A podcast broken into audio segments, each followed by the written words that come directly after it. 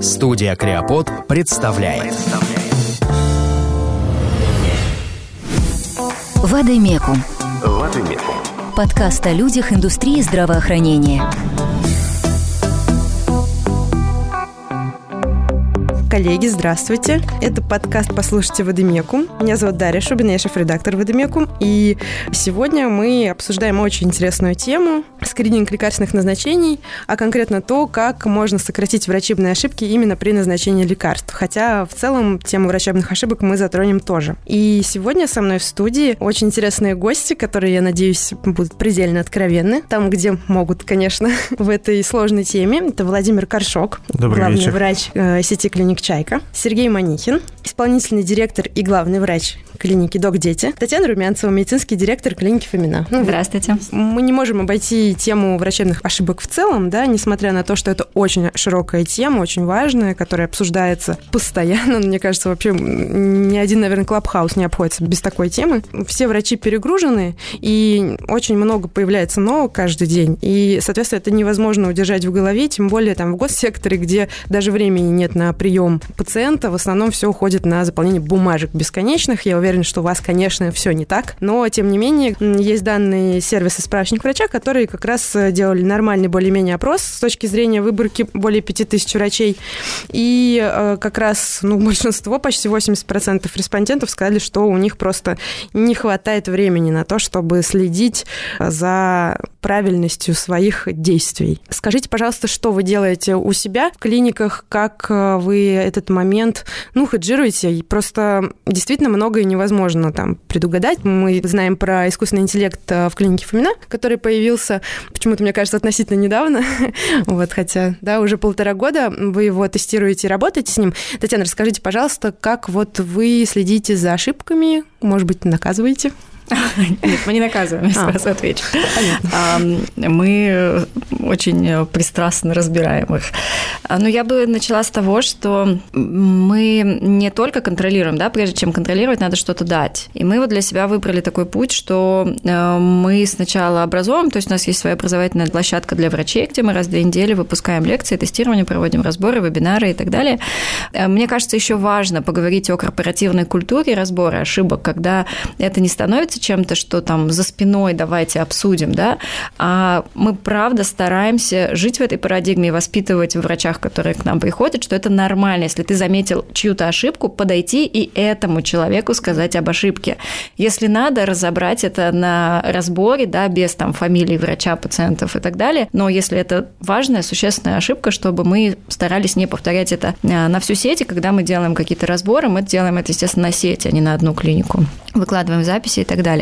Поэтому здесь, мне кажется, важная история с образованием и с открытостью, с возможностью признать свои ошибки. Я честно могу сказать, у нас в истории была штука, что мы заметили ошибку, позвонили пациенту, вызвали, попросили прийти, признали, поменяли.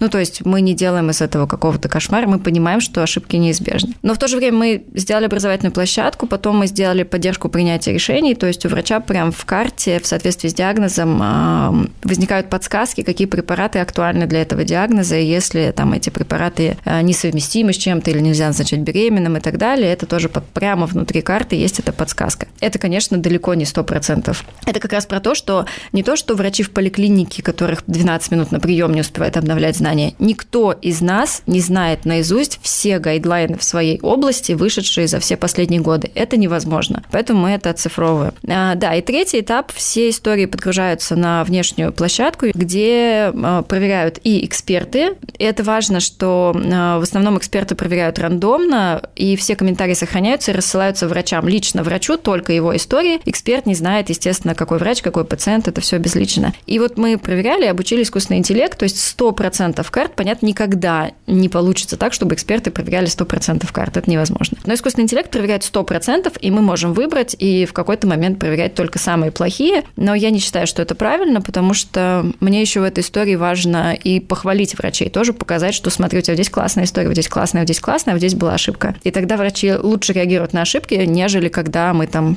выборочно в бумаге проверяем 10 историй, находим одну ошибку, бесимся, идем кому-то давать по голове. Вы сказали, у вас система баллов, да, есть. На что она влияет? На то, как быстро человек пойдет переобучаться на дополнительное какое-то образование, как А на самом деле э, это не является какой-то там, это не привязано ни к финансовой мотивации, ни к чему. Это дает врачу объективные цифры, да, есть прогресс или нет. Дает мне, у нас сети, я приезжаю в регион, и я, у меня нет больше другой объективной оценки, да, что разбирать с врачом. Здесь накапливая эти данные, приезжаю в регион, я разбираю, там, прохожу в профиль этого врача, разбираю ошибки только этого врача, из этого мы видим, где врачу надо подучиться, да, и подтянуться. Пока не реализовали, но мы очень хотим, чтобы автоматически автоматически, когда есть не энное количество ошибок в одной теме, сразу выкидывались соответствующие образовательные материалы, да, потому что их сейчас уже очень много на внутренней платформе, и тоже, возможно, не все успевают это посмотреть. И вот здесь вопрос именно в каком направлении мы работаем с врачом и подтягиваем врача вот там, где больше всего ошибок. Еще такой вопрос. Э, ну, вот ваша система, она ориентирована все-таки на ваш профиль, да, работы. Как вы считаете, насколько сложно было бы, и это коллегам сразу, кстати, вопрос, подобные системы внедрять э, в многопрофильных, например, клиниках, ну, в поликлиниках, допустим, в амбулаторно-поликлиническом пока звене,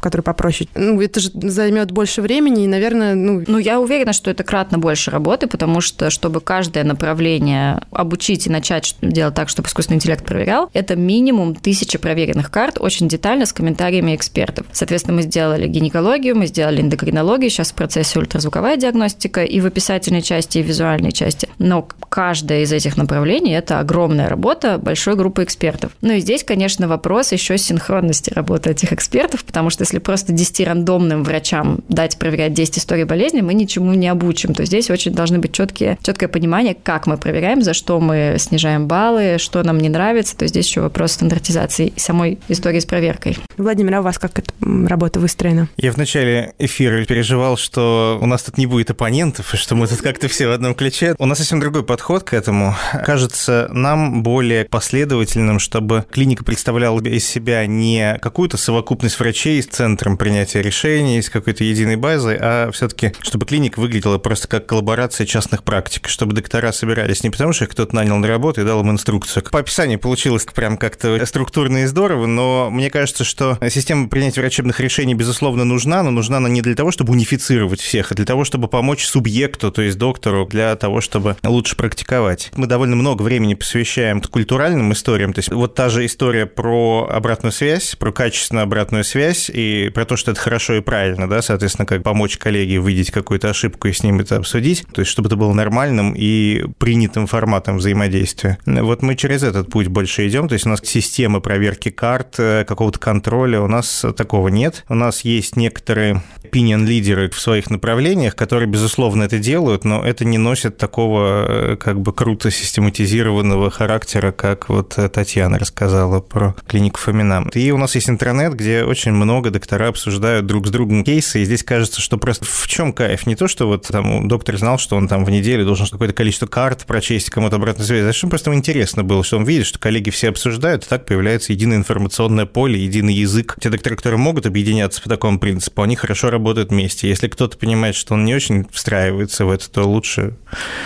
разойтись ну, тогда. по ночам никто не сидит, не проверяет чужие карты, как это порой бывает. У нас был такой этап, когда мы это делали, и как кажется, что это был не очень удачный эксперимент. Для того, чтобы это сделать не в рамках одного направления, а вот как бы взять такую всю э, outpatient, да, соответственно, всю амбулаторную медицину, ну, то есть у нас таких ресурсов нет. Это кажется, что это национального масштаба какая-то задача, но, скорее всего, если будет она национальным масштабом решаться, то будет очень плохо, скорее всего. Будет все в среднем одинаково, но э, очень плохо. Татьяна правильно сказала, то, что это у нее единственный инструмент э, в разных регионах эту историю вообще контролировать, курировать. И мы приходим к тому, что, может быть, чайка – это формат на всю страну. И Я думаю, что оказаться. нам довольно тяжело будет тиражироваться, да. это безусловно так. Да мне кажется, здесь просто нет единого правильного пути. Вы ходите из дома, хотите попасть на работу, вы можете на такси поехать, можете на метро, можете пешком, можете на велосипеде, вы все равно дойдете, но неизвестно, да, неизвестно что вы где вам по на дороге и сколько это времени займет времени. Да, ну, Сергей, расскажите, как у вас это устроено? Я думаю, что наш подход в большей степени похож на тот подход, котором говорит Владимир.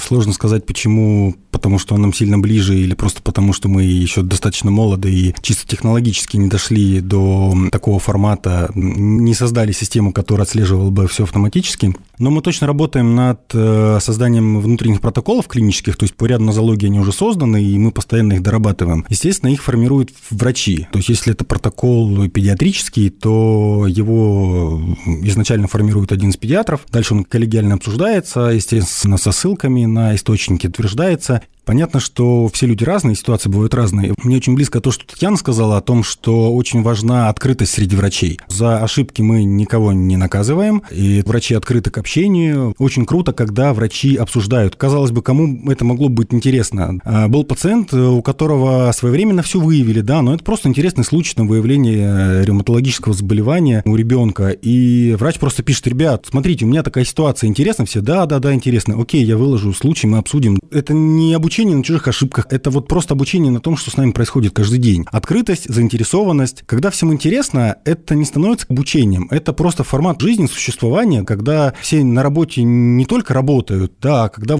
они сами себя учат я слышала от больших тоже сетей историю про баллы. Почему это так важно? Потому что это позволяет э, помочь дальше принять решение самому врачу как раз э, и, может быть, попросить или как-то договориться с работодателем о дополнительном каком-то образовании, обучении. Я думаю, что балл или какая-то другая система оценки массовой, это в любом случае неизбежно по мере роста клиник. То есть сейчас у нас 100 с чем-то врачей, и мы еще можем позволить себе вот да, такой еще формат. маленький. Да, когда мы говорим о там врачи там 500 или 1000, естественно, невозможно всех оценить. Когда их будет тысяча, пожалуй, сложнее все будет. Несмотря на то, что она настолько распространена история, но это не мейнстрим, да, это не то, что обсуждается постоянно, потому что обсуждают какие-то э, совершенно жуткие истории. Многие связаны непосредственно с неправильным выбором лекарств, там, с дозировкой, да, вот то, что в других странах особенно там развито. Есть история с э, взаимодействием лекарственных назначений, что тоже очень важно. И просто хочется понять, насколько это фатально, если это бывает, и насколько важно за этим следить судить. Много цифр есть американских, европейских, но как они реально к жизни относятся, непонятно. Из разряда там тысячи умерших от того, что им назначили неправильное лекарство, тоже звучит достаточно жутко. Владимир, может быть, вы поделитесь своим видением? Тут, опять же, мы как-то с очень широкого фронта заходим на э, эту проблему. Но в целом просто самих фармакологических субстанций такое количество, что учесть все их эффекты, даже обладая наиболее полными знаниями, мы далеко не всегда можем. Ну, то есть многие люди реагируют нетипично на как бы то, на что мы, мы предсказываем такой эффект от лекарства, получается совсем не так. Ну, это старая же проблема. В мире она обсуждается очень давно, и то есть существуют всякие разные базы данных, ну, которых в России нет. Да, она с Древней Греции, наверное, обсуждается, или еще там раньше, откуда с Египта. Да, но у нас это пока... Конкретно про вот межлекарственные взаимодействия, это, наверное, немножко надо коротко рассказать о том, что это такое. То есть, когда все лекарства – это высокоактивные химические вещества, они что-то довольно сильно меняют в там, нашем обмене веществ, и когда они попадают вместе в кровоток, они довольно часто э, вызывают какие-то эффекты, которых мы не ждали ни от одного из этих лекарств. Они могут уменьшать эффективность или увеличивать эффективность других лекарств. Они могут создавать побочные эффекты, не связанные с их целевыми эффектами, а какие-то новые совершенно. И эта проблема, она, если вы сказали, что ей там мало как-то внимание э, уделяют. Мне так совершенно не кажется, потому что информационное поле, ну вот среди докторов, оно довольно узкое, но довольно глубоко изучается. Еще в 60-х годах начали серьезно об этом говорить, когда поняли, что иногда человек, который очень тяжело болен, оказывается, что вся его проблема – это в том, что он пьет 15 разных лекарств, которые по каким-то причинам были назначены, человек себя ужасно чувствует и при смерти находится. А лечение заключалось в том, что достаточно было отменить большую часть этих медикаментов. Ну, это такой крайний пример, но вообще вот эта история про то, что лекарства не оптимально назначаются и не учитываются некоторые их совместные какие-то эффекты, она с 60-х годов довольно пристально изучается, есть какие-то международные комиссии, есть целые огромные агрегаторы этих данных, которые помогают в том числе докторам.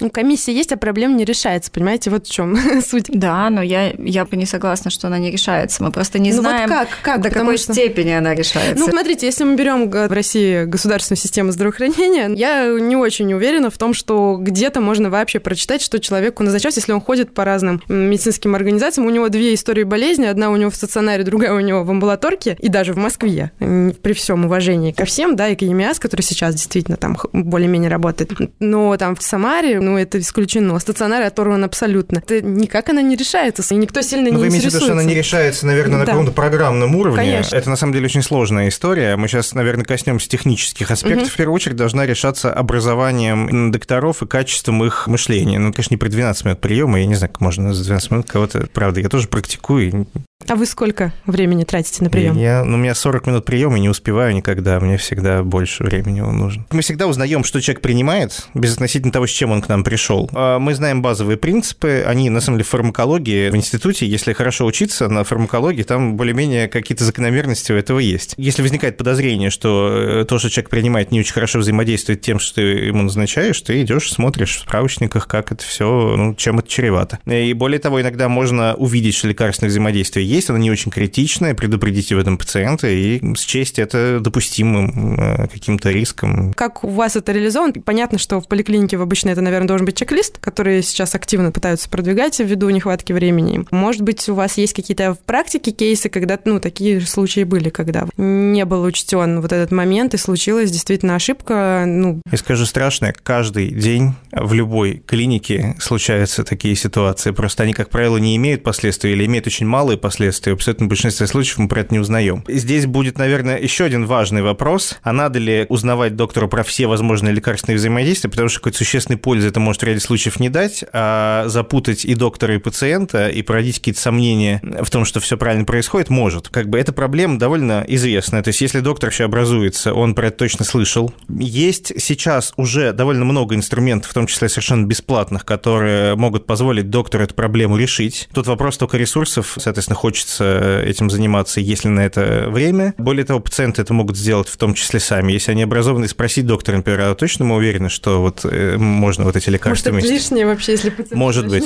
А у вас как это устроено? Ну, здесь понятно, что никто не заставляет проверять э, каждое назначение, тем более, там, если мы говорим про коморбидных пациентов, ну, есть ситуации, когда нам надо назначить 4 препарата, они, к счастью, не очень частые, да, но если мы проверим все 4, может быть, я ошибусь, но мне кажется, в 100% случаев они между собой будут взаимодействовать. Это повод не назначать их пациенту чаще нет. Когда мы говорим про гинекологическую практику, есть очень четкие красные тряпки, да, когда вот беременность, лактация, здесь, ну, это, это надо знать. То есть есть группа препаратов, есть группа препаратов, понятно, супер редкие. Приходит пациентка с супер редким заболеванием, она принимает препарат, который больше никогда в нашей жизни и практике никто не принимал. Но отвечая на ваш вопрос, нет, мы не заставляем каждый препарат э, вот таким образом проверять. Ну да, и проблема еще отложенный эффект, непонятно, как отследить, если он не фатален, да? Это... Конечно. Ну, конечно, в повседневной практике оценка взаимодействия каких нюансов, она важна в особенных случаях. Мы же все понимаем, что 90% пациентов приходят с каким-то десятком стандартных диагнозов и получают назначение вокруг, условно, десятка препаратов. Мы взаимодействие между этими препаратами или другими, которые очень часто используются, знаем довольно четко. Если же, конечно, возникает ситуация, что пациент пришел с каким-то редким другим диагнозом или принимает какой-то препарат, конечно, да, тут без этого не быть. Проблема как раз взаимодействия лекарственного, мне кажется, как-то обострилась в момент ковида. Все схемы, ну, они лежат в открытом доступе, большинство препаратов можно купить просто так, вообще никакой проблемы. Притом в регионах там вообще по-своему это воспринимали. Мало того, что всем назначают антибиотики, которые, может быть, не сильно и нужны в этом случае. То есть это как раз, э, не знаю, вот тот случай, когда это, это же другой никто... вопрос. Это даже вопрос не про лекарственное взаимодействие, а про то, что просто лекарства используют совершенно не... Ну, то есть их не надо использовать, а их используют. То есть это как бы ошибка не в том, что их назначили вместе, а в том, что их назначили, да, это часто так, ну, с ковидом, во всяком случае, на амбулаторном лечении это прям очень распространенно. О, да, ну вот как раз если переходить к системам, которые могут э, помочь, тоже вы вот пример из Австрии интересный есть, когда они начали внедрять и предположили, я так понимаю, там еще это не доказано пока, предположили то, что вот если проверять, соответственно, все лекарства, которые принимает пациент, то ну, серьезные последствия какие-то могут быть предотвращены вот в 20%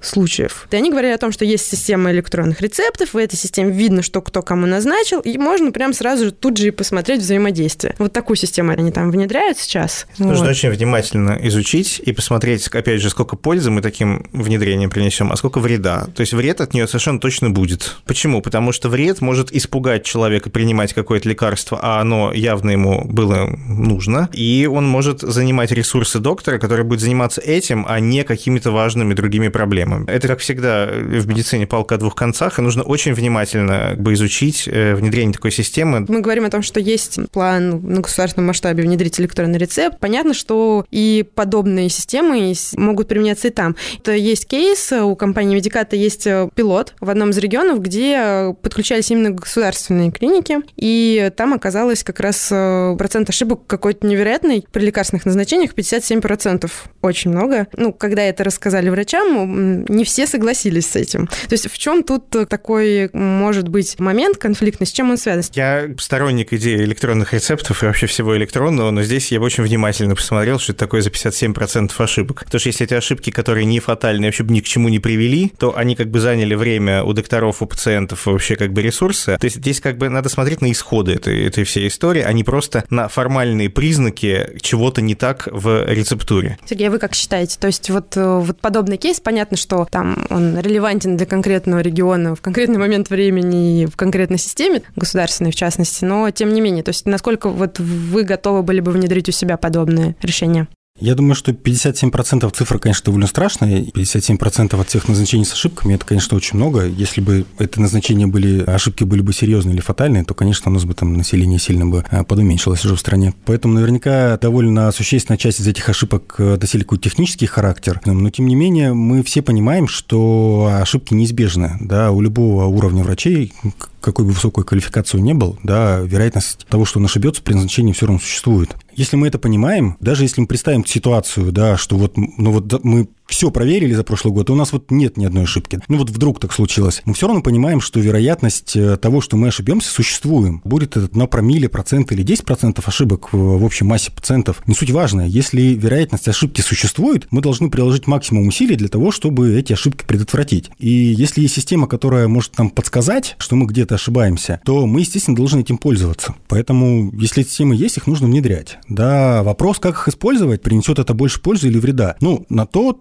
у нас уже есть голова у врачей, да, что это не, не просто какие-то бездумные роботы сидят, это люди с образованием, с интеллектом, и любая система – это только подсказка. Это какой-то упрощенный вариант того, что, да, можно зайти на Drax.com, можно зайти в UpToDate, а можно воспользоваться системой, которая интегрирована в твою МИС, да, и это удобно, это быстро, на приеме это имеет значение, да, вот Владимир говорит, 40 минут не хватает. Да, естественно, я понимаю, что это не хватает. Поэтому, если врач будет еще сидеть э, каждое назначение где-то перепроверять, это займет не одну-две минуты, как заняло бы у него интегрированной системе, да, займет там 5, 7 или 10 минут. Да, поэтому вопрос того, что использовать эти системы нужно, однозначно да. Параллельно с этим вопрос идет э, с тем, что нужно сделать так, чтобы эти системы были удобны. Татьяна, вы как считаете, то есть для вас это насколько реальная история, вот подобное решение внедрять? Я позволю себе вернуться к озвученным данным про 57% ошибок. И я хотела сказать, мы много работаем в регионах, но что говорите, в Москве тоже существует проблема полипрагмазии в самых банальнейших историях. В самых. ОРВИ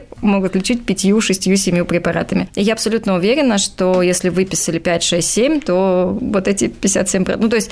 И, а опять... если человеку 70 лет, он еще чем-нибудь другим болеет наверняка, угу. то там может быть драматично. Но это к тому, что, да, если вот эти 57%, если это реальные назначения реальных врачей, то очень часто там будет избыточное назначение лекарств, и может быть однонаправленным. Мы это супер часто видим, да, когда видим однонаправленные препараты, там несколько антибиотиков, чтобы перекрыть все, что можно и так далее. Вероятно, эти, этот высокий процент связан еще и с полипрагмазией, которая отдельно стоящий, возможно, более важная а, проблема для российской медицины в частности. Где-то заплакал медпред. У них такая работа, они много плачут.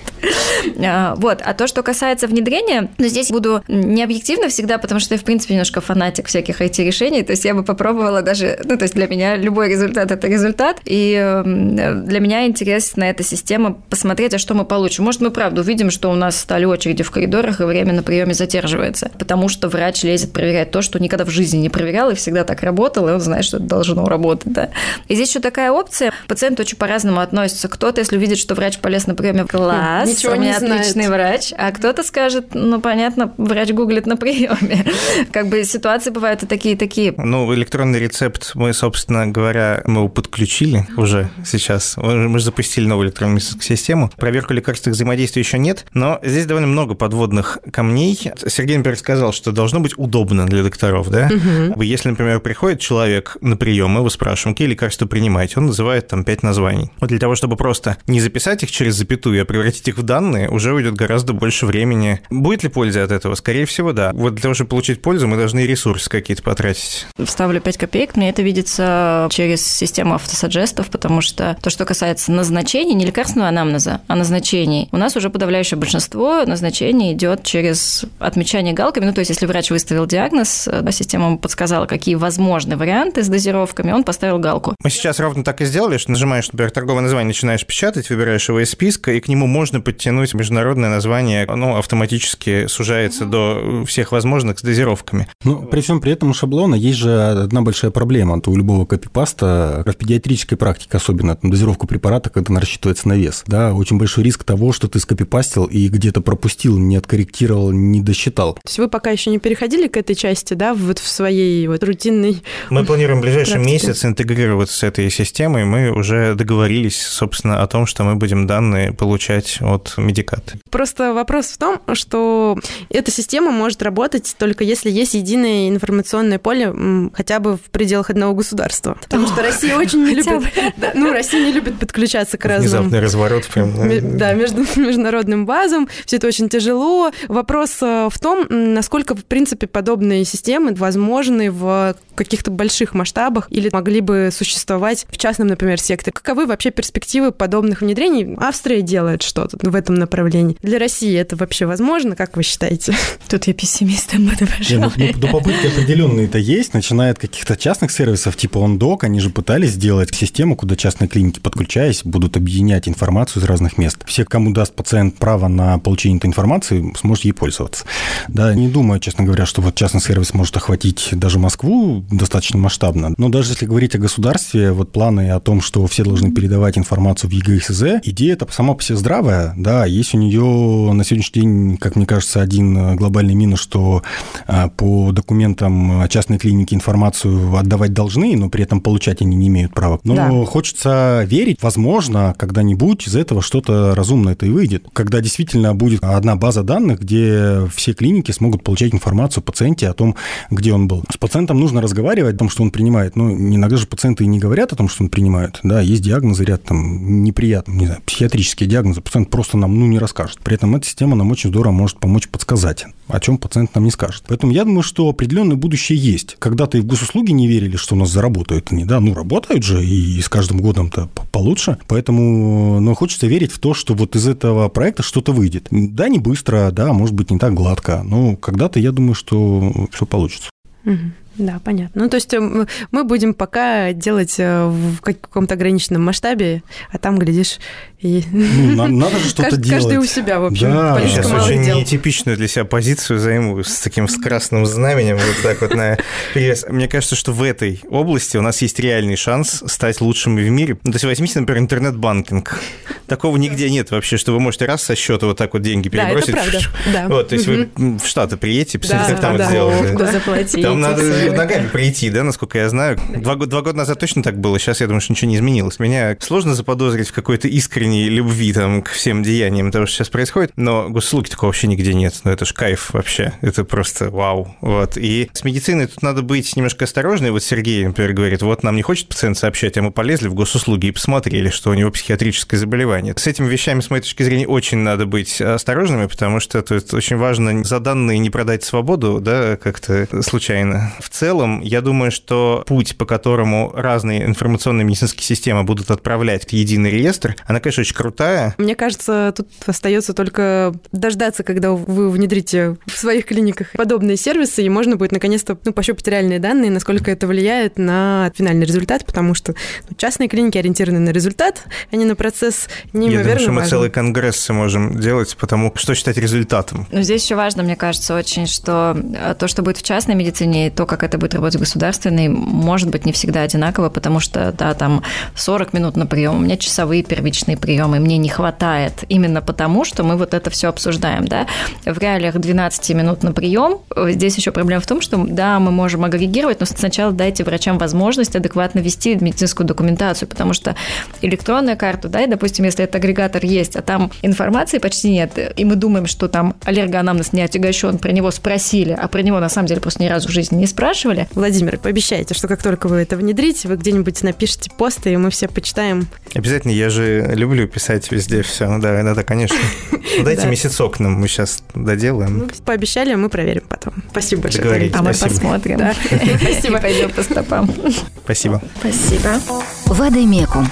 Вадимекум. Подкаст делового издания об индустрии здравоохранения. Вадимекум. Новости, рейтинги, аналитика, мероприятия, а теперь еще и подкасты.